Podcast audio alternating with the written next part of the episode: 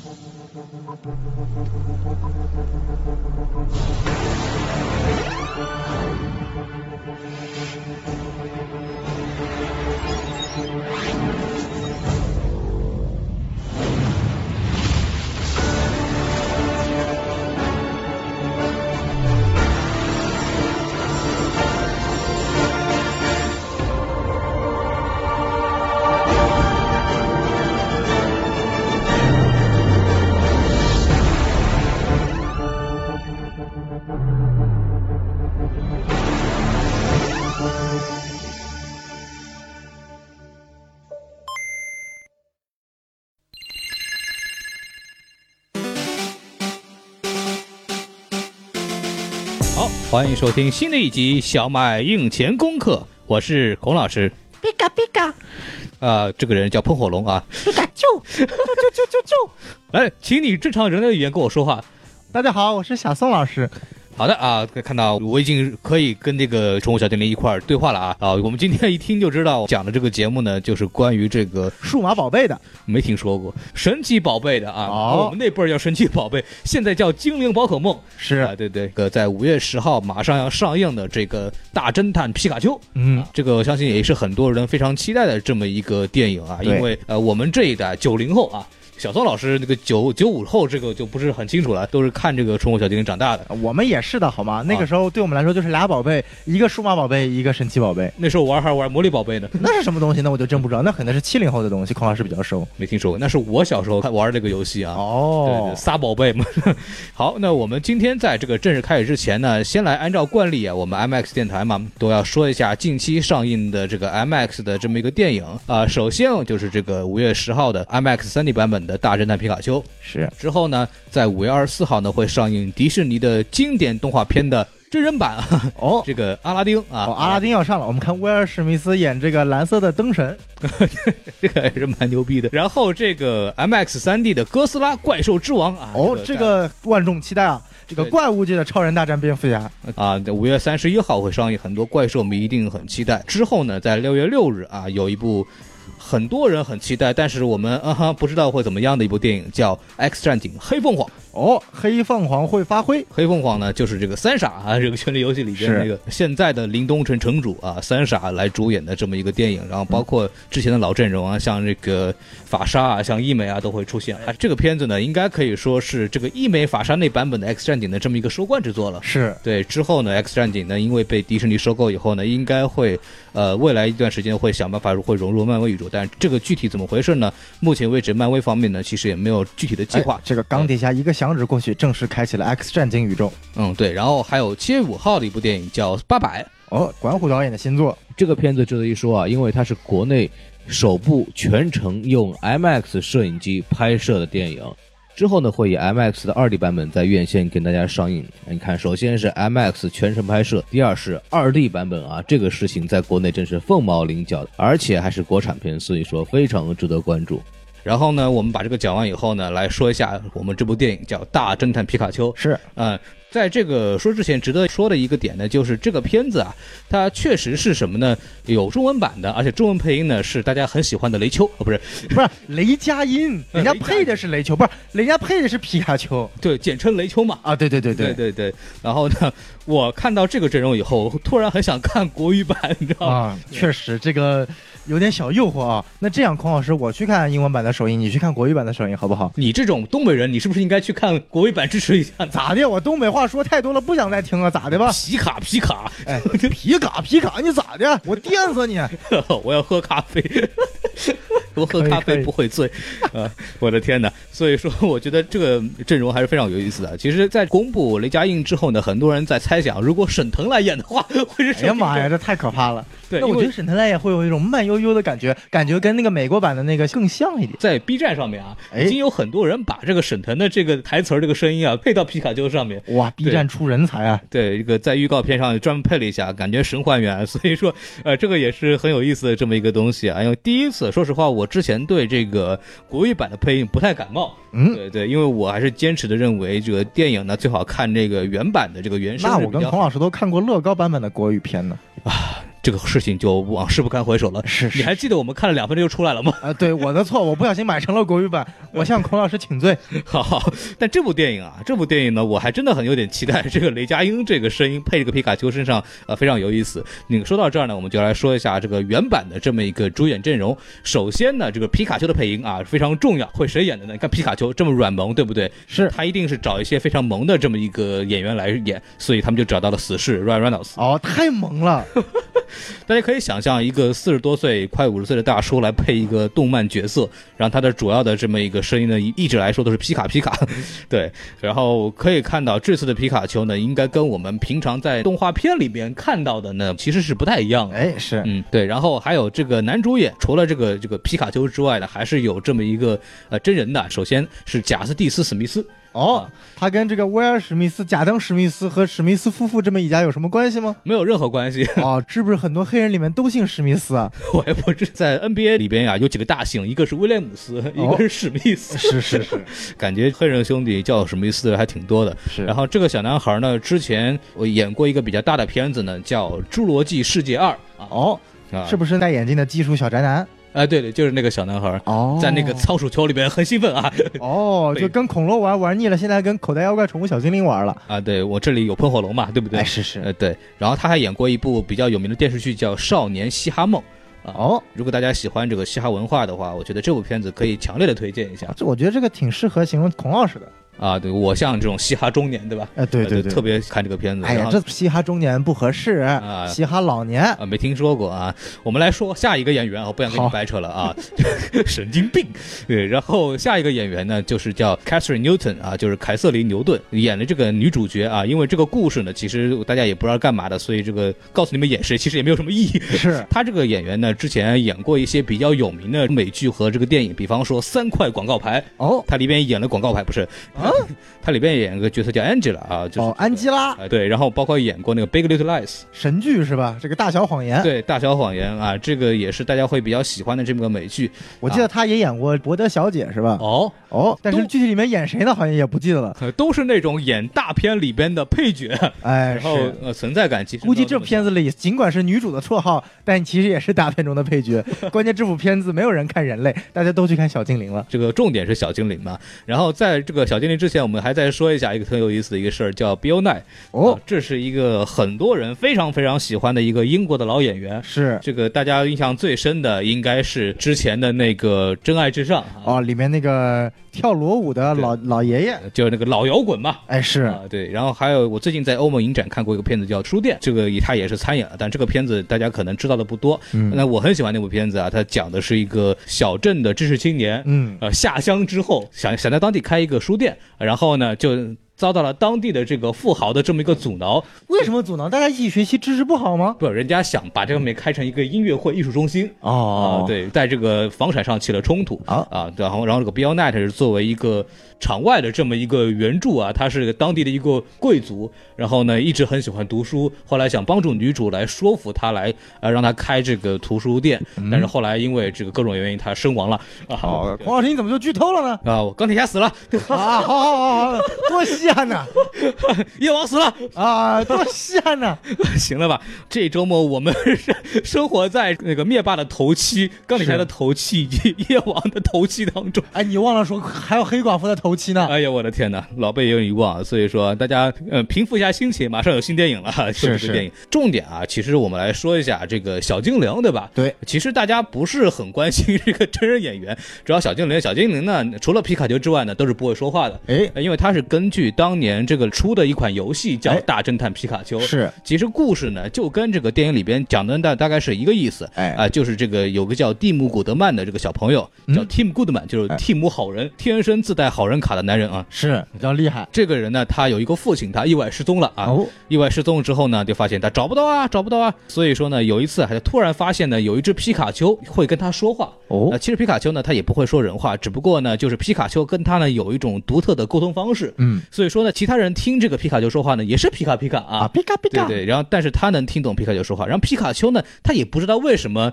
别人能听懂他说话，哎，对，然后呢，皮卡丘呢也失忆了，所以说呢，一个失忆的自称侦探的皮卡丘和一个找不到父亲的小男孩踏上了寻找父亲的这么一个道路。哦，后面呢又发现啊。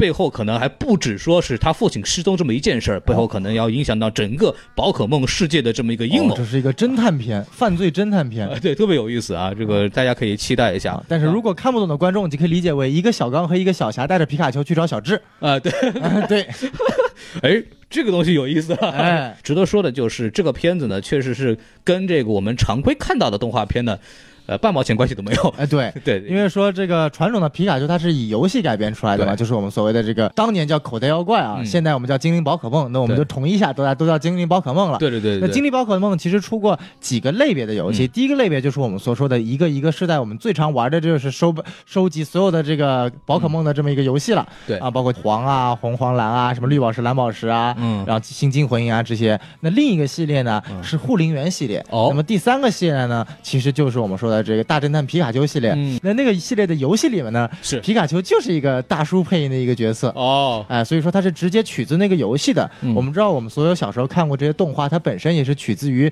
我所说的第一个类型的游戏的这个改编。那么这个电影呢，也不是通过动画改编，嗯而是通过这个《大侦探皮卡丘》这个游戏改编。对所以说跟传统中我们所认为的皮卡丘啊，还是所谓的这些火箭队、小智啊，都不会出现。对，就不会有傻东西。哎，对，不不会有撒豆戏，撒也也这个皮神也不是皮神，那真的就是垃圾皮卡丘，哎不是那种到一个新地区就自动降为五级的。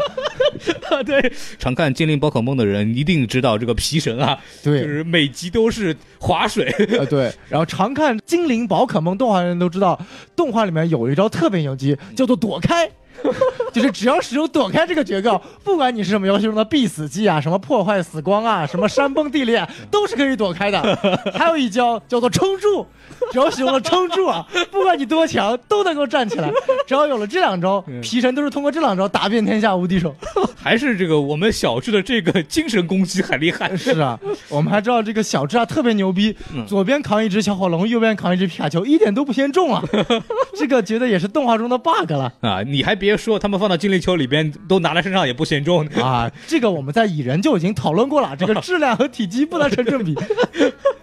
对这个东西，反正挺有意思的啊。就所以这部电影呢，确实是啊，来自于九六年的这么一个游戏系列，是啊，对，非常有劲的这么一个版本啊。这里皮卡丘会说话，有点像那个什么在正传里边的那个喵喵啊。哎，对，有点像喵喵。其实，在正传里面，像前年做了当年二十周年之前的皮卡丘第一版，我们知道，我们一开始看皮卡丘的第一个动画系列，不就是小智一开始迟到，嗯然后这个喷火龙、妙蛙种子和杰尼龟都没有拿到嘛，都被选光了，对，都被选光了，对才拿到皮卡丘。那么在前年出的一款新的剧场版里面呢，嗯。是把这个故事重新翻拍成二十年之后的新版本，电影名字叫做《口袋妖怪》，嗯，是不是精灵宝可梦就决定是你了。哎，好，这是他新版的这个电影名字，这个叫什么？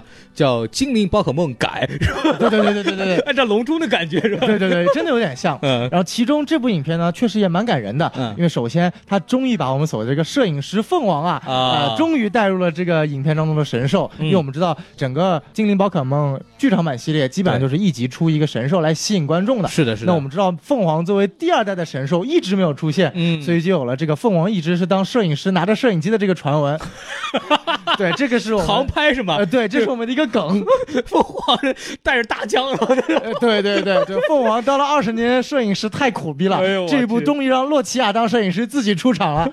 哦因为我记得这个我们在看这个宝可梦所谓的第一季吧，对其实，在小智在这个晕倒当中就看到了凤凰的天对上飘，那个时候其实还没有凤凰这个设定，嗯但是呢，他只做出来这个模型，然后后来被证实他看到的是凤凰，啊但是从来之后就再也没有出现过了。そうですか直到这个二十年之后的重新 拍的第一版，所谓的这个平行宇宙空间当中，皮卡丘和小智见到了凤凰，并且在影片的最后是跟凤凰打了一架。嗯，然后呢，最关键的是，在影片的最后，就是他跟那个一个最后变坏的敌人打了一架之后，发现打不过，然后呢，小智最后就我们惯常的这个煽情戏码，嗯小智作为一个超人类挡在了皮卡丘面前，这个挡下了攻千军万马的攻击，然后倒下了。在他倒下死前的最后一刻，他依稀的听听到了皮卡丘，他用日语说：“哎我想要跟你在一起。我操，”当时我看的时候，我本来眼泪都出来了，我听到这句话，我把眼泪缩回去了。我的皮卡丘会说人话了，哎呦我去，还是一个女性的声音。哦，尽管我们知道她的一开始的配音就是大谷玉江是个女生，就是一直叫皮卡皮卡皮卡皮卡的。但是你说一个以一种偏萌女的声音发出来的那个，还是会有点奇怪的。嗯，对那，么这部当中呢，再给你颠覆了一下，是一个猥琐大叔的声音。看预告片都听了嘛，这个效果还挺有意思的，对有一种反差萌嘛。最搞笑的是在预告片里边，当那个问路人说你听到他说话吗？然后哦皮卡丘马上就变成这个正常的那皮卡种，皮卡。对那个声音。对，关键他那个声音应该应该是让那个大谷玉江原来皮卡丘的配音重新配的，啊因为那个声音是特别独特的，只有他能配得出来。そうですか。所以我当时在想，你说大谷玉江配这一身声音能拿多少钱？可能传奇不想花那么多钱，直接从以前的动画片系列里面随便拿出一个皮卡皮卡把它剪过去了。确实是一个很值得看的点啊，就是这个皮卡丘在这个真人店里面是一个什么样的表现嘛？对因为我们之前其实并没有一部 所谓的这个真人版的皮卡丘或者是精灵宝可梦的东西会出现在这个市面上，因为目前为止其实里边有个很有意思的点是，二零一九年其实会出现三部真人版的游戏改编电影。哦，呃，首先就是这个大侦探皮卡丘这是一部，然后呢就是叫什么叫 Angry Bird Two，就是 愤怒的小鸟二，还有一部呢就是我们这个索尼克，哦，就这个身材比例失调的小刺猬，对对对对对，啊这个索尼克呢，大家应该很多人像我们这八零后啊、九零后也都玩过、啊。意外进入神速力的一只刺猬。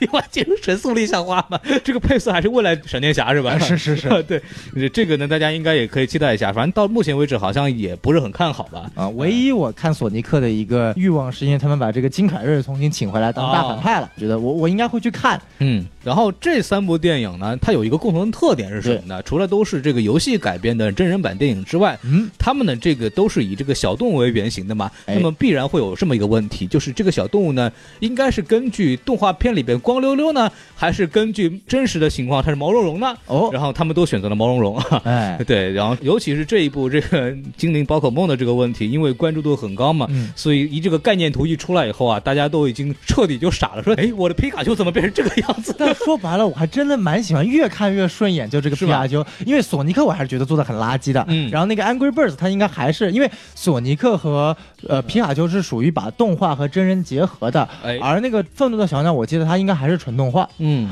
对，所以的话就是动画和真人结合的，你必须得有毛嘛，你对没毛就会显得很很奇怪。嗯，就像这个 Mary Poppins 一样，把二 D 跟真人结合起来，就看得很奇怪。你要是要有种写实感的话，你必定是有毛的。嗯但是皮卡丘那个毛，说白了，我觉得还是特别特别特别的带感，真的很可爱。就尊重这个我设定嘛，它是一叫电气鼠宝可梦，对对吧？对，那么老鼠们都是有毛的，大家也都知道的。而且据说当时日本一开始设计皮卡丘的时候，也是决定它有毛的，只不过那个时候的技术画不出来毛，觉得画的太奇怪了。我们可以在这个动画片里面能够感知到它确实是有毛的，其实也能画出来，只不过呢，就是因为日本的画风的这个二 D 动画嘛，其实一般来说呢也看不大出来。哎对哎对，只不过这么一个事情，但人确实是有毛的嘛，所以这个呢可以说呢也是这么一个还原，只不过呢就是 看的确实是不是很习惯，然后包括在预告片里我们可以看到很多这个宝可梦啊，什么妙蛙种子啊，哎，蒜头王八，蒜头 什么鬼？包括这喷火龙啊，哎这个是杰尼龟啊，包括哎之后的新版本的。说实话呢，我就这个年纪就不太叫得上名字了。哦，对，什么？反正我还看到了卡比兽，啊对好像可达鸭戏份也很高。对，然后可达鸭，我觉得说实话不如动画片里那么猛啊，哎是那个毛毛色太重了。对，感觉有点暗了。对对对，就没有那么的可爱和呆啊，萌。胖丁看起来还是蛮萌。胖胖丁那个卷发还挺挺写实的。然后我看吸盘魔偶，他的这个戏份也很重，好像跟皮卡丘有一场对峙戏。这是一个哑剧嘛？你看到对，就特别有意思，就把它设定成一个玩哑剧的这么一个这个演员。关键还最后用了那个光强，他这个专属技能啊，还是蛮致敬原著的。对，我们可以聊一下这个，哎，我们对这个片子最大的期待有哪些？小宋老师，你可以先说一下。我其实最大的期待在于什么？就是嗯一开始听说小贱贱要要来配音皮卡丘的时候，我确实还是不能接受的。但是当我谁也不能接受，这个，那说不定死尸粉就接受啊，对不对？哎天哪！但这个我第一次看到预告片的时候，我就完全接受了。为什么？因为它的设定非常新，它是设定说，因为就像孔老师前面所说的，啊是只有主角才能听到他说话。对对于外人来说，他依旧听到的是可爱的皮卡丘。是那其实这种设定不是说去颠覆皮卡丘它本身的形象，嗯而是说它在解构皮卡丘的形象，而在于它本身可爱的基础上赋予。因为在我们所有人看来，就是尽管我们看了这么久小智和皮卡丘的深厚友谊，甚至说说这个超越友谊的某些感情啊。嗯，但是我们永远还是无法理解说皮卡丘具体在说什么，对因为只要一说人话都会有点怪。参照喵喵，简直就是一个猥琐小怪物，对不对？这个比起来这个进化版猫老大来说，一点都不优雅。嗯就是这样的喵。然后，所以你看到，当如果皮卡丘说人话之后，我觉得它比喵喵还要喵喵。它肯定比喵喵戏份还要多，是不是？对，未来拍一版这个跨越宇宙的戏，动画版的喵喵遇到了真人版的皮卡丘之间会出来什么样的一个情况呢？哎呦我的妈！我已经在想这个城市预告的这个版本非常可怕。会不会那个 Ryan Reynolds 亲自来上啊？就肯定会的。嗯当年做《死侍二》的时候，城市预告片的结尾说：“哎呀，你怎么要走了？没事儿，反正等到大侦探皮卡丘你会回来继续参加我们节目哦真的他有这个彩蛋的。哦，对，原来如此啊！就是给大家科普一下，如果不知道我们在说什么呢，就城市预告 Honest Trailer 是一个美国的这么一个 YouTuber，就可以理解为 UP 主啊。啊对 UP 主对，然后呢，他们就是用一种比较恶搞的方式来重新讲解这个电影的梗概。通过预告片的形式对来恶搞或者讽刺中影片中的一些梗，或者他们觉得影片做的不好的地方。没错，然后呢，这个我们都知道，这个罗素兄弟啊，哎就是这个复联三四，包括美队二三的导演啊，嗯就特别喜欢城市预告片。是然后他有一次呢，就接受访问，就去到那个节目了，就说我们在拍电影的时候啊，你看这个美国队长二为什么 bug 那么少？因为我们专门看了你们这个节目，我就在想，如果你在做我们这个片子的时候，你会发出什么样的 bug 出来？那我想城市预告片做复联四的时候肯定很开心，因为到处充满了 bug。对呃，所以说这个预告片在美国呢，已经是一个很重要的这么一个一一个一个小短片了啊，就得到很多的创作者的青睐，包括这我们刚刚讲的这个 Ryan Reynolds，就是死侍的扮演者，在死侍的那个时候亲自参加这个节目，作为死侍本人来吐槽自己。是 就为了验证这个死侍是一个打破次元壁的这么一个角色嘛，就特别有意思。大家可以看一下，网上应该是有翻译过版本的。B 站应该会有很多 UP 主搬运。对，然后就我们说回来，就小宋老师，你继续说，除了 Ryan Reynolds 之外，还有什么其他的？其他的就是一些我们经常玩嗯精灵宝可梦游戏的 好。别扭啊，这个剧哎，我还是继续说口袋妖怪吧，因为对对于我来说，还是口袋妖怪这个名字最最爽。因为相信很多就是在听我们节目的这个观众呢，其实跟我们也是差不多一代人，或或上或下吧。或者什么叫我们一代人？我们是一代人吗？都是九零后嘛，对吧？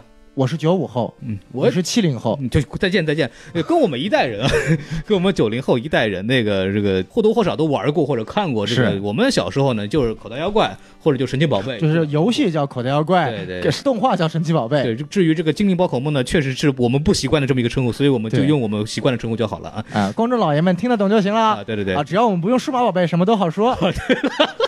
你用数码宝贝，你马上就被开除，我跟你说，是是，好，下期没有那我们来讲讲我们现在玩的这个数码暴龙这个游戏啊哎。没听说过啊，好好好，啊啊，说回来，就是因为我们之前玩过很多这个呃口袋妖怪的系列游戏嘛，哎它每个游戏说白了就是一个地区，嗯像第一部无印，就是我们所说的第一季，它是在关东地区的对真心镇，嗯，啊，真心镇。对，然后这个真香镇嘛，说白了，这个每每个地区都有一个博士，迫切的让男主赶快踏上冒险，可以让他留在家中一个人独自守候的母亲跟博士有一些更多的冲突。而且这个小孩以后就没有学上了，是吧？哎失学儿童，是是是是，对，然后回来嘛，什么也不会，对吧？关键是从来也不长大，每到一个新大陆都那么一对样傻，对吧？关键动画里还吐槽过这点，在我前面说到这个皮卡丘就决定是你的这个电影版里面有一个这么一个场景，啊就是当小智不是接受了千军万马的一击，然后昏倒了嘛？啊昏倒的时候，他做了一个噩梦，进入了异次元世界。嗯这个世界呢，没有口袋妖怪和宠物小精灵。这个世界所有的小孩过了十几岁之后，都要去一个很奇怪的地方，嗯大家所有人放在一起，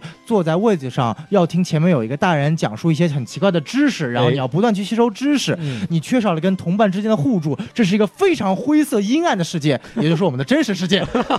就是看到这一段，我当时又懵逼了，这是多么长的一个怨念啊！呃，所以说他进到这个教室，一定就是看到这个上面写的体育课，但是数学老师进来了，是吧？啊，对对对对对，今天体育老师生病了，由我来代课。哎这都是这都是痛苦的回忆。说起来都是泪啊，对对对，所以他是之后在经过这样的生活当中，一步一步的重新在梦中找回皮卡丘的这个印象，对。然后再被皮卡丘重新又拉回了他们所谓的现实世界，对。有时候我们很多人嗯。梦寐以求的，哎对，我们希望能够活在的世界。嗯，精灵宝可梦的这个世界嘛，我记得很久以前，我经常晚上做梦，就梦到自己进入了一个精灵宝可梦的世界，然后我醒了之后，我就死活不想醒，嗯。我宁愿自己再睡一会儿，再做一会儿梦。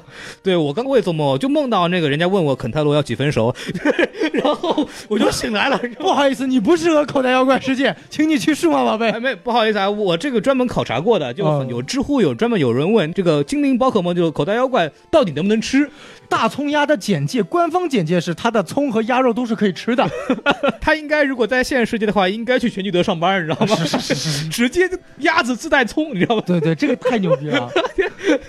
然后身上抹抹了一个甜面酱的颜色。哎，就他们说，其实口袋妖怪这个系列里面有很多的这个所谓的黑历史和神话。对对就比如说，我们可以看到这个耿鬼的外形啊，是很像这个皮可西的外形。皮可西外形，那为什么他们有人说是耿鬼是由鬼司通一口吃了皮可西之后进化形成的？撑死了，撑成那样是吧？然后我们还知道这个毛球啊，哎它跟这个八大湖，你没有发现长得都很像吗？是都是一个紫色的外表，然后外加两个眼睛。所以说这当年是一个已经确认的 bug，就是本来设定的毛球进化是八大湖，哦然后绿毛球到铁甲蛹最后进化是没入鹅。哦然后这两个由于一开始搞混了，导致八大湖变成了铁甲蛹的进化，没入鹅变成了毛球的进化。哦，你这一句话解释了我多年的疑问啊！哦，我就说怎么长得死活不像，还有这个所谓的都市邪恶神话，就是这个派拉斯，嗯。派拉斯身上不是长了蘑菇吗？是的，就是派拉斯这个形态，你别吐啊，你别吐，我大家知道我是很讨厌蘑菇的，啊叫派拉斯这个形象是蘑菇寄生在这个虫子身上。嗯，等它进化到派拉斯的，我们会发现什么？蘑菇变得很高很大，然后它下面的虫子基本上没了，只剩下两个小眼睛。嗯这就意味着蘑菇已经把它这个身体给侵蚀了，虫子已经死了，只剩下是这个蘑菇在支配了它这个身体。我觉得你要再讲下去啊，这个电影可能没有人看了，这真的有点可怕，你知道吗 MX 爸爸会找我们麻烦的好吗？这这这就是我们还有很多的这个都市童话比如说这个紫苑镇的这个神奇的声音怎么把玩游戏的人给刺杀的这个事情。哦，我还看到过有一个很牛逼的版本，是当年三地龙出现的时候，哦，那个是真实。对，那个是造成了全日本儿童的这么一个眩晕。呃，对，对对，他那个红黄蓝色狂狂旋转啊。对对对对，后来这段被删掉了嘛？对。对对，这个也算是这个精灵宝可梦的这么一个流传到了这么一个真实的故事呃。对，所以说，除了这个我们刚刚讲了嘛，就期待的点嘛，就一个就是啊，这个 Ryan Reynolds 是吧？你刚刚说的，还有一个就是这个精灵宝可梦或者叫神奇宝贝这个世界怎么在这个电影里边做这么一个它其实有很多彩蛋。对就比如说像我们知道每个区域它有像关东、成都，然后方圆、对沈奥。然后这个这个卡洛斯，是。我们知道现在我已经数不过来，我只能记着这五个、嗯。啊，还有个合众，我记得这六个，现在已经第八世代了。对，我就玩到黑白二，后来就没有再玩了。啊，黑白二是啊，对，之后又出了这个嗯。终极红宝石和终极蓝宝石是红蓝宝石的复刻，然后那一代出了 x Y X Y，、啊后面又出了太阳和月亮，是。以及终极太阳和终极月亮，然后现在又出了最新一版的今年这个剑和盾，嗯，对对对，就反正我在想，他什么时候能把这些名字全部都用光？自从听说要出剑和盾之后呢，我就开始攒钱买 Switch 了。啊？我们来数一数啊，他一开始出了这个所谓这个红蓝绿三个系列，对对对，然后出来了一个黄的系列，对对吧？黄的系列就是那个皮卡丘在你身后可以跑的那哎，个。对。对对对，然后第二代我们出了这个金银和水晶，是的，然后开始复刻第一版出了火红和叶绿，嗯。然后出了红蓝宝石，然后出了一个资料片绿宝石，嗯。然后就是这个珍珠钻石和白金，嗯，然后呢又复刻了金和银，变成了新金和混银。对对对对对，然后之后就是黑白，嗯。然后又出了黑二和白二，对，然后直到下一版就是我说的终极红宝石、终极蓝宝石，然后 X Y 还出了一个 Z，哎呦，他的把能出的世界上存在的颜色呀、嗯。功能啊、什么宝石全部都算了一遍了，说实话，我已经数不清它到底有多少个版本了。八个世代到现在为对，止。就八个时代，然后有多少个宠物小精灵，这个事情我也不是没有统计过。八百多，个，八百多个。嗯，对，反正对我来说啊，我这一代人呢，应该是看这个一百五十一个起家的，啊。就是其他的可能我都不熟，但这一百五十一个宠物小精灵我是非常非常熟的。请问口袋妖怪第一个编号的小精灵是什么？第一个小精灵应该是妙蛙种子吧？哦，请问第一百二十八个是什么？你疯了吧？你不知道你很熟吗？第一百多个是哪个我不知道啊，啊，我知道第一百五十一个叫什么呢？超梦不对，梦幻。哎，梦幻，对，哎最最后一个是梦幻。说回来，就大家肯定很多很期待啊，就是说在这个世界里边，电影世界里面能看到多少嗯我们熟知的角色对。因为从预告片里面我们可以看到什么喷火龙啊这些。对，对，特别是这个，我要说一下，里边有角斗场，对就是我们大家可能看漫画或者打游戏都知道，就是这个嗯叔父过来干嘛？就是为了打的嘛，对吧？对，就不像什么 Pokemon Go 那种垃圾游戏，你就抓了有什么事都干不了。嗯、是。对对，到后来有这个战斗系统，但也很扯啊。但但你要知道，这部电影最后愿意拍，也是因是因为 Pokemon Go 发现太火了。确实是这样的，因为 Pokemon Go 之前我们在什么电台也做过一期节目，专门讲这个游戏。因为当时我们在北美嘛，都已经玩疯了，你知道吗？是真的都玩疯了，都玩就是班儿也不上了，干嘛就一到这个办公室，哎，先把这个手机插上电源就开始打开来，是 看看办公室里面有哪个精灵。对，附近还有这么有花啊什么东西，还会抓精灵啊。那个时候生活在国外的话，可能大家会熟悉一点。生活就像僵尸一样，盯着手机到处跑。对这个游戏到什么程度，就是广大的这个美国的宅男们啊，从来都是大门不出二门不迈的，为了这个游戏竟然出来跑步了。对对，因为跑步可以孵精灵啊。是 这这个游戏，大家如果这个生活在国外可能会比较熟，如果在国内的话，应该也有所耳闻。对啊，这个游戏当年火到什么程度？对当年呢一度超过那个微信、Facebook，变成了每天的这个时间占有率最高的 APP。呃，啊对，当然对于我们国内的人来说，就是完全享受不到这种东西。对，国内可以用一些虚拟器呃玩啊，也有、也有一些办法。是对，但现在因为不火了嘛，但是当当时这个游戏的这个影响力给这个真的很大。当时这个游戏很火之后，任天堂啊，决定就把这个 IP 要卖出去做真人版了。是是是，然后他就准备把这个真人版，他就举行了一个非常非常非常嗯，这个秘密的一次拍卖活动，哦。要把这个 IP 给拍出去，拍给谁呢？最后呢，有三家呃那个来竞拍，第一家叫做传奇，是，第二家叫做华纳，第三家叫做索尼。哎，哎，非常出人意料的是，任天堂并没有把把自己的 IP 卖给同源的索尼，对，最后给了传奇。毕竟啊，任天堂和索尼还是竞争对手。哎，是是，游戏方面是竞争对手呀，什么方面都是竞争对手，主机也是竞争对手啊也。是游戏机嘛。哎对啊我说的这个意思。然后这个就把这个卖给了传奇，啊传奇很高兴，啊，哎，对吧？就开始做了，做着做着发现我得有发行渠道啊，哎于是又找上了华纳爸爸。嗯，哎，原来是给那个环球爸爸的，后来发现环球不行，嗯我还是就像怪兽哥斯拉系列一样，对还是给华纳爸爸来做。嗯就华纳尽管最后没有拿到版权，但是他依然拿到了发行权。哎，传奇啊是个中国公司啊，啊，是是，所以说我们这次我们看到的是一个国产的这 对对对对对对对对，是个国产影片。啊，对，来自于万达啊，对对，王思聪牛逼，王健林爸爸牛逼啊。哎牛逼牛逼对。对对，然后就这个片子，反正就是啊，给大家说一下，确实是因为这个 Pokemon Go 这个游戏而出来的。然后说到这个呢，其实给大家再说一下，这个真人电影啊，大家也知道啊，这个呃很不容易，它有多不容易呢？是因为呃自从啊九十年代有一部《超级马里奥》真人版之后呢，哎，任天堂呢再也没有出过这个真人版电影了。哎对，当时害怕了，就像九七年出过这个蝙蝠侠与罗宾之后哎，有将近这么八年，华纳不敢出蝙蝠侠的超级英雄电影。对，因为那个超级马里奥，当时大家可以去考古一下，这个片子烂到真的是没有办法说，讲两个意大利水管工的故事啊，就哦非常非常扯的这么一个。里面有公主？吗？不记得，我好久之前了。对，所以说呢，这次很不容易啊，他们终于啊有信心啊，终于来拍一部就新的任天堂版本的这么一个真人电影的这么一个故事。对，然后刚刚提到这个决斗啊，决斗场在预告片里面有的。然后呢，我专门看了一些资料，你知道这个决斗场他们那个观众的这个声音是从哪儿来的吗？哦，这个观众声音是真实的，他是从哪儿找的呢？是这个二零一八年的精灵宝可梦冠军赛锦标赛。哦。啊，这是一个真实存在的冠军锦标赛，嗯。主要是呢，就是大家可以玩游戏嘛，它也有像电子竞技一样的有比赛，对。是全球性质的，主要分两类嘛，一个是这个我们在平常在游戏机 Switch 上不之前 Game Boy 上玩的那些精灵对战嘛，对。还有一种就是这个卡牌类的对战嘛，啊。这个是全球性的赛事啊，每年都有，然后呢，他们就在这个一八年的赛事里边找了这个观众的声音，哎。然，后呢，把它变成了这个我们在电影里边会看到的决斗场的这么一个呃背景声音。哇，这有心了。对，这个是有所谓的跟这个现实世界里边这个宝可梦其他的渠道的联系吧，所以说还是特别有意思的这么一个设定。然后除了这个小精灵之外，你还有什么哎有什么期待吗？可以给大家说一下。期待也不算期待，就是我比较好奇的是，它怎么能够把这些系列和元素真的融入在真实世界当中？嗯为什么？就是我其实一直觉得神奇宝贝，或者说所谓的这个，哎呀，我又换了一个名字，口袋妖怪也用了，神奇宝贝也用了，宠物小精灵也用了，啊我们还是用回口袋妖怪。口袋妖怪这个 IP 是最难把它真人化的，为什么？因为它本身。我数码宝贝 IP 了，呃，真人化我都不相信神奇宝贝，因为数码宝贝它本身就是建立在真实世界的基础上，对。它是引入了另外一个世界，然后两个世界是可以共通的，所以说数码宝贝它是一个偏写实向的作品。对。我们知道神奇宝贝它是一个完全不写实的作品，对。它是一个非常奇幻，其实是一个年龄段更低一点，其实是就满足大家所谓的一个幻想的这么一个世界。是。就像我说，这个世界里面小孩不用去上班，嗯。然后永远不知道自己爸爸是谁。对。然后这个你也不知道他怎么跑了这么多年还是十岁，对吧？小智活了这么多年，活了几迹了。我从小时候五岁看到现在快二十二岁了，他还是十岁，你就看现在到底是柯南先长一岁，还是小智先先长一岁？是这两个孩子永远搞不清楚啊。。对对对，就是他是永远活在一个非常虚拟的世界。我们看数码宝贝的什么主角太一都已经长大了，我们都拍了新的这个续集片了，嗯小智还是十岁。所以说这样的一个题材，你怎么样把这么一个题材真正融入到这个世界当中，是我最期待的。因为我们看预告片里面，它确实融进去了。对就是感觉出来这个时代的精灵宝可梦，它是跟人类一同居住的。对那首先我就有很多问题，它这个社会制度是什么样子？啊是像养宠物一样吗？还是把精灵宝可梦就当一个人一样？嗯因为根据预告片，感觉它这些精灵宝可梦就是随便在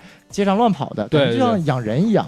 那么之间他们俩是如何和谐共处的呢？嗯这个尽管在动画片里面有一些展示，但是动画片的展示更多的就是我人饲养的这个宠物。对，但这部里面感觉就像是这个所谓的人和宠物和平啊，然后就是同等级别生长。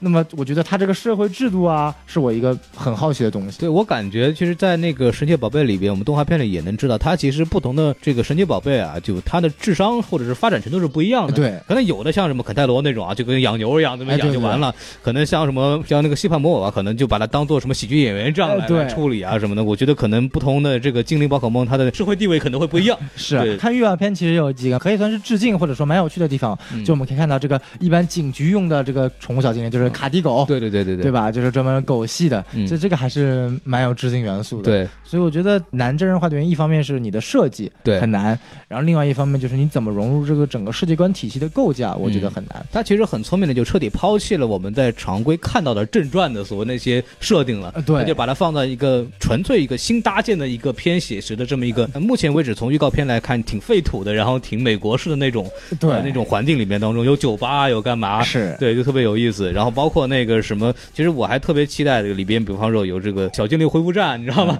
就那种东西在里边会有什么样的呈现啊？对就里边看到这个警察就永远是个小姐姐是吧？然后那个哎就是护士君莎小姐永远都长一样，然后那个乔伊小姐永远都长一样。然后我就我还挺期待能看到类似的这样一个，我觉得这些都可以作为彩蛋啊，比如说影片最后嗯这个男主，打个比方，男主最后找到了他爸爸，他爸爸说，其实我这几天没有失踪，嗯我一个跟一个神秘的戴着帽子的男子在白银山下大战了几百年。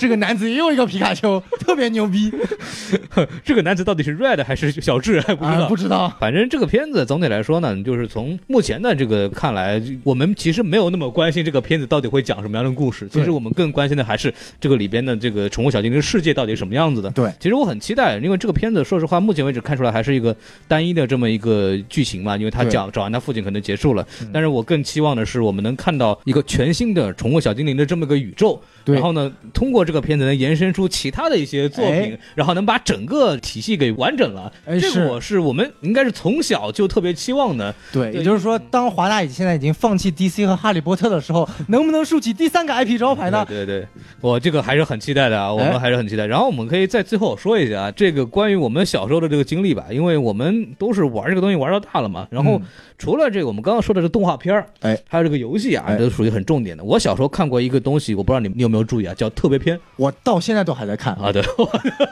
好现在出到了这个已经出到 XY 系列了，哦然后后面就不再汉化了。嗯，对，因为我看过的这个，我们小时候看的也是从这个最早的一代目开始的嘛，嗯。就是这个红，就小红、小蓝、小茂，对。对对对。当然那个小红在，你看到哪一版？我就看到这个小红结束，哎呃，对，哦，后面我我精英版我也看了，精英版我也看，精英版后面他小智他们还出来了，你知道啊，吗？对，对。我最后最屌的是他最后拍到了一个绿宝石，啊。绿宝石的结尾是所有前代的主角全部统一在一起打，哇。就真正那个才叫形成了这个叫漫画宇宙，真的那个时候感觉特别燃，就是九代主角全部在一起打嗯大反派，对我们来说，就是当时谁要有特别篇的，我们那时候第一版是一到七部嘛，哎，有七本书，谁要是家里有这七本书，你在班级里就跟皇帝是一样的。哦，你们那时候这么厉害，对我们来说，那那个时候多可怜，就是谁有这七本书，班级里就就是特别牛逼的那种那。孔老师一定有这七本书，有孔老师果然很牛逼，而且是我爸妈不给我买，还是别人，就是那个时候是一个别人一个叔叔给我买的，就看到我，哦因为那个当时我们那时候还有叫东方书报亭，然后哦，东方书报亭呢还会卖这些漫画。我们小时候说它还属于就是一步步出的这么个阶段哦，它没有出完。然后每出这个新的，我就非常非常兴奋，因为我每次上学回家路上都会路过这个书报亭，是然后爸妈一直不给我买。后来有一次，然后就孔老师就找了王老师说，没叔叔 你给我买没听说过 王叔叔像话吗？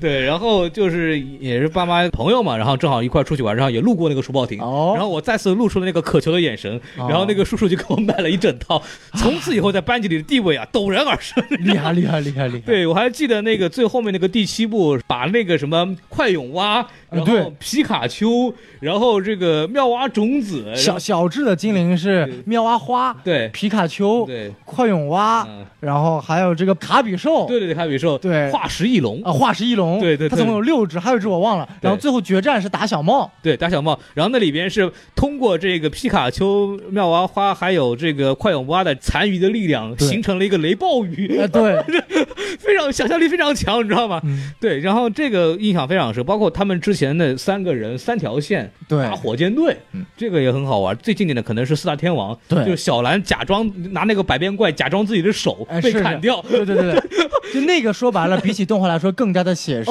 而且剧情真的很棒。对对对，而且最关键，它是严格的按照游戏的设定，你所谓的回合制或者技能的使用效果，嗯不像动画片里面随便什么撑住、哎站起来、躲开，你可以的，对然后就打赢了怪，打赢了对方。而且是未知的战力的皮神，你知道吗？对，对，特别篇里面最后还会有这个宠物小精灵的这么一个等级，等级对来告诉你它的成长是什么样子的，是，哎，特别有意思啊！就这个其实是按游戏里面的这么一个一个设定来做的，对这个质量，我说实话远比这个我们看到的动画片的这个质量高是，动画片还是偏幼稚了一点。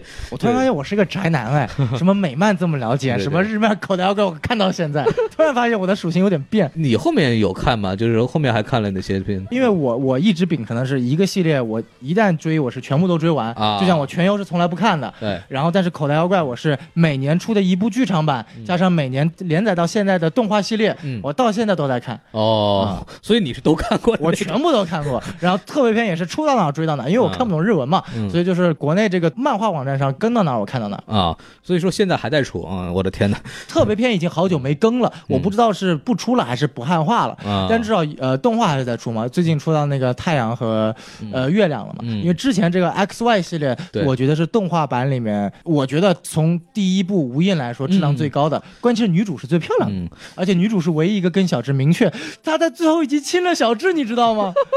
我们的小智终于开荤了是吧？但是小智看了他一眼就笑了笑，说了一句再见。你说那个小霞追了七七一点用都没有。是，对对，哎呀，因为 X Y 我确实看过一点，因哎为我对那个忍者蛙确实印象非常啊，深。忍者蛙这部对真人版里面有出现，对对对好像是反派，是吧？因为有好几个一直在打，你们还在打，一直发那个水里忍者剑打打主角。啊，因为那个忍者蛙在那个动画片里面跟小智有这么一个就心灵合一的那个。呃对，对的，那个真的非常非常帅，感觉好像在威胁皮卡丘的地位对，因为我看的不多嘛，我大概就把这个我一代目，还有之后那个金银版，啊我金银版是我重点玩了，因为我嗯当时买这个 Game Boy 这个还是透明壳那个啊，就哦，专门买的是金银，只买得起那一个，对，然后然后呢，就是后面就是玩的那个什么，就是模拟器嘛，对吧？嗯对，然后那所以我比较了解的还是一代目的，还包括经营，然后就是这个为哎 XY 听说是质量非常非常好的，质量高，特别。高。对，然后看到后面小智还是没有拿冠军，我就气了。哦，那次是我记得是整个动画界最气愤的一次。对对对因为理论上那次来说，忍者蛙真的是有机会拿冠军的，对对对对对只不过因为剧情上就是不让小智拿冠军。否则拿完冠军小智不打了。小智不打了，说我已经称霸卡洛斯了，我就待在这儿养老了。想当年我们在游戏里边都虐了多少遍冠军了？对 就我们想当年一开始打游戏不懂得什么种族，不懂得划分，永远都是拿着一开始的御三家选那一只打遍天下无敌手。就是想办法什么御三家，呃，在这个一开始的草丛里面升到十二级往对，然后就往下走，永远之后没有人打得过你。对，就是克属性我都无所谓，对，直接招上去，火系打水系无所谓。说孔老师一开始用的是不是喷火龙？呃，我用的小火龙呀，对啊。对于我们打一开始来说，都用的是喷火龙。就很多人都喜欢火系，火系就是克很多招的话都特别好使，对对，然后就比较帅嘛。然后我有时候会选水系，比如说等到这个四代目的时候，我会选水系那个企鹅，因为蛮萌的。啊因为那个珍珠钻石系列的，它的那个火系是那个小火猴嘛，看起来有点奇葩。对，我记得那个黑白里边那个也是有个猴子，它是小伊布的那个三个，然后变成了三个猴子的那个。哦，对对对对对对，对，也会变成什么草系、火系和这个冰系，就反正特别逗。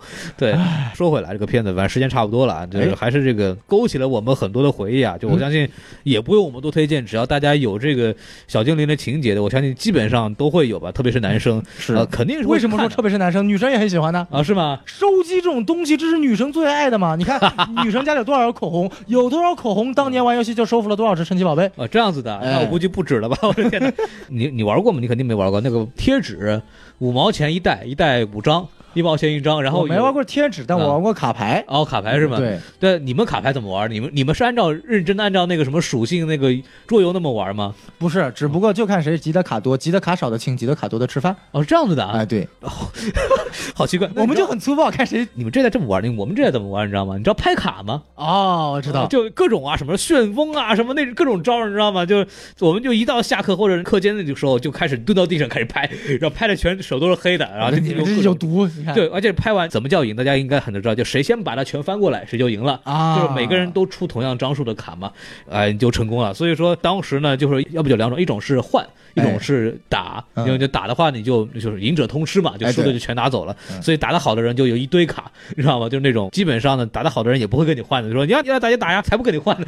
就那种，或者是有的这个什么珍藏版的那种带闪的，或者怎么样，啊就有几张换一个。当时一个是卡牌，一个是贴纸啊，嗯都是我们小时候的时候在那个摊上买的，就是来玩的一个非常重要的这么一个游戏。哦，我们小时候玩流行过很多东西啊，有这个悠悠球啊，有陀螺啊什么，但是历史最悠久且最吸引人的，永远是这个宠物小精灵的这么一个卡牌和贴纸。果然是除了这个之外，我们还还玩过那种小硬币。也是那样的，就是一毛钱一个，它也是翻面，你知道，拿了个硬币砸，砸翻面的就是你的。你们那时候怎么那么粗暴？就喜欢往外拍呀、就砸呀。那个时候比较原生态，我们小时候啊果然七零后就是不一样什。么七零后、九零后，反正这种宠物小精灵在我们的这个童年当中啊，就基本上是一个从未缺席的这么一个 IP 形象。所以说呢，相信很多人啊都是很期待这部电影。然后我们今天节目也说到这儿了。哎，对对，就更多是跟大家分享一下这部电影的一些东西，包括我们对宠物小精灵的一些呃一些想法。然后具体的这个，欢迎大家听我们的影评节目，然后欢迎大家来关注我们那个小麦一闲功课。在我们节目结束之前呢，还是按照我们的流程啊，先给大家说一下，我们这个有微信粉丝群，对不对？对，对，这个叫这个，只要大家去那个什么关注叫 MX Mini 麦，加好以后呢，你跟他说你是这个 MX 电台的粉丝，他就可以把你加你入群。加这个群有什么好处呢？就有很多我们这个 MX 独特的这么一个独有的观影活动啊，专门嗯给大家粉丝准备的，还有一些周边的赠送。是尤其像我们这一次这个节目里面不是还送周边嘛？对，大家只要这个啊订阅本专辑，然后呢啊、以这个 MX 三 D 大侦探皮卡丘为开头，在评论区写下你对本期节目中印象最深的一段话和你对这部电影的最强期待，然后我们会在五月的九号选出十个优质评论，发放 IMAX 专属观影礼包，内含两个 IMAX 通兑券，还有一份电影延伸品。哦啊，这么好，对，所以说大家可以期待一下，包括我们刚刚说粉丝群里边，之前我们在这个复联四上映的时候呢，嗯我们专门给这个粉丝名额去参加我们的粉丝场啊、嗯，北京和上海其实都有这样子的这么一个安排，所以大家一定要加我们的群，然后跟我们的管理员搞好关系啊，这个我们期待大家的到来，然后对这个大侦探皮卡丘啊，嗯一定要去看 IMAX 版本对，你才能清楚的看到这个皮卡丘身上有多少毛，摸起来才舒服，哎，对吧？你不看 IMAX 版本，跟当年看这个动画系列有什么区别呢？都是光溜溜的一个小老鼠。嗯，对，我就是这个 MX 嘛，可以给大家有一个沉浸感。对啊我们一直都很说，我们要这个找到当年这个小时候梦中当中的这个神奇宝贝的这么一个感觉啊。我觉得看 MX 给大家一个身临其境的感觉。是，然后我们节目就说到这儿了啊。好嘞，非常感谢大家的收听，我哎们就以后下期再见，拜拜。哎皮卡皮卡。啊，皮卡皮卡。皮卡皮卡皮卡丘。